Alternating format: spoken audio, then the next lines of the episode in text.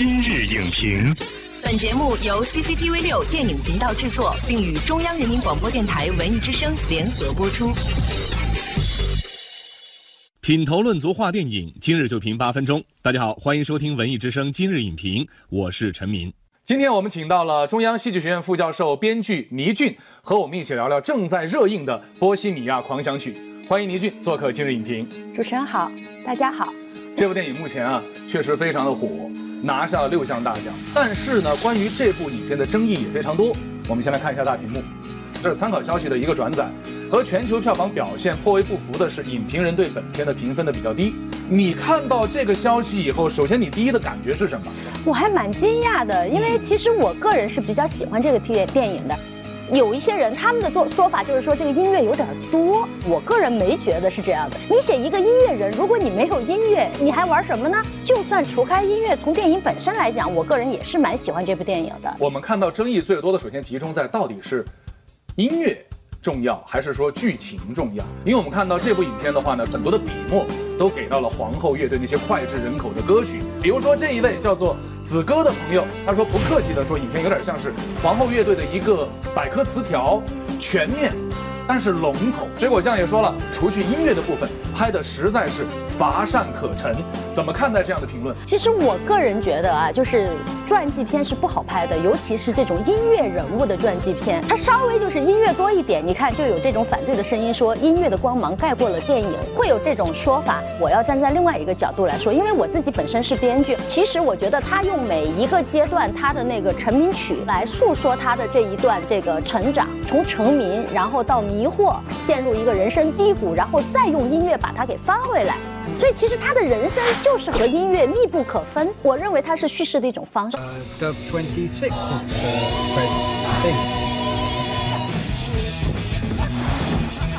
其实这个片子，我觉得从剧作上，他的胆子是挺大的。他是靠这个音乐来做隔断，把他的前半生捋了一遍。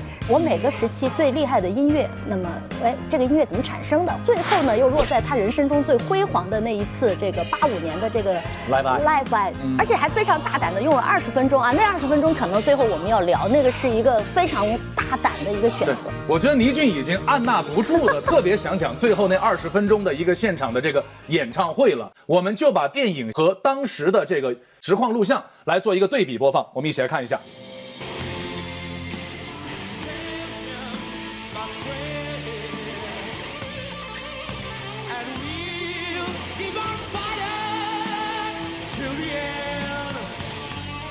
很像了，对不对？但是实际上你能看到这一次的这个现场的 live 有更多细致的描述。我们看一下观众给出的一些意见吧。这位叫薛特勒拉底说呢，音乐的感染力太神奇，最后的现场万分动容。但是也有人说，又是一个假嗨的电影，live 爱的蓝光都有了，请问我为什么要看他对口型呢？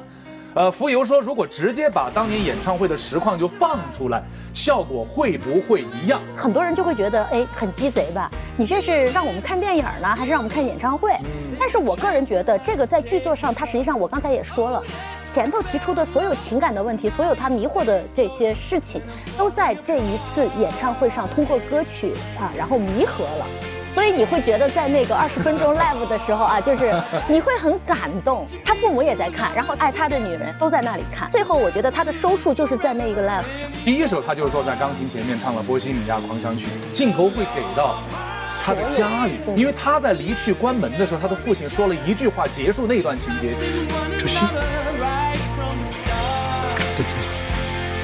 他以前是从来不关心他儿子在干什么的，因为这是一个逆子。他实际上用用这个。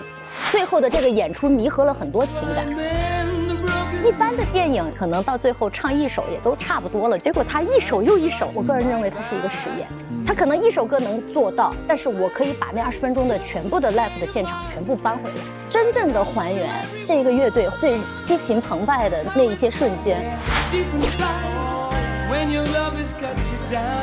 刚才其实我们在看两段对比的时候，哈。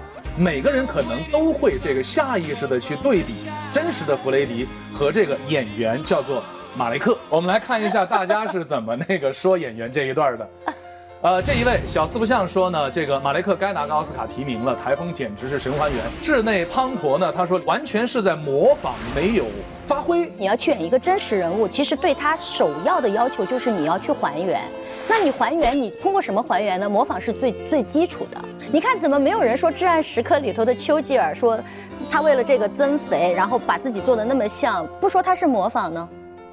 我不是说马雷克就是演的百分之一百的好，他其实有一些问题，因为他个子也小，然后呢脸脸型啊什么的其实不是特别像，他要更瘦一些，他还有那个龅牙做的特别的那个夸张，就有点出戏。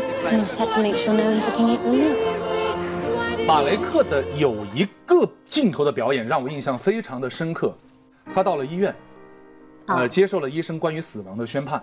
他离开医院，他去准备他的演唱会。那个时候，走廊里边的椅子上坐了另外一个病人，病人朝他唱起了他的一首歌。哎呦！然后他回头，就那一个眼神，我觉得里边包含的内容太多。他有绝望，也有幸福。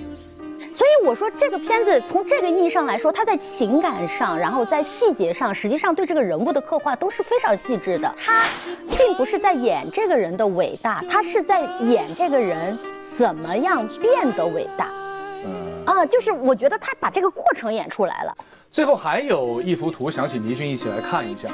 这是当时斯皮尔伯格在拍完《林肯》以后说的一句话：“我仅仅是开了一扇窗子，让人意外就已经足够了。”那你觉得，如果传记电影要开这扇窗的话，应该怎么开？它应该选取什么东西来作为主要的表现内容？我觉得在你选择人物的时候，你觉得打开哪扇窗户是根据这个人，包括《至暗时刻》，《至暗时刻》并没有写丘吉尔的一生，只写了他人生中最艰难的那个时刻，对吧？这个东西是不一样的。包括其实这部戏已经做得相对全景式了。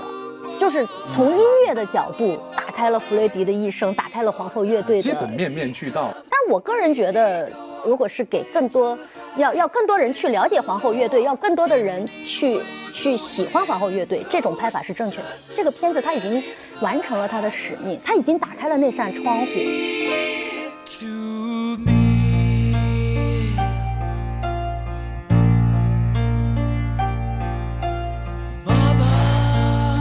我想，关于《波西米亚狂想曲》的讨论还会继续。不管怎么说，一部电影能够受到大家这样的关注，本身就是很有意义的一件事情。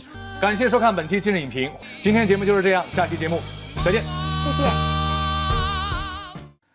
本栏目视频内容，请关注 CCTV 六电影频道，周一到周五每晚十点档《今日影评》。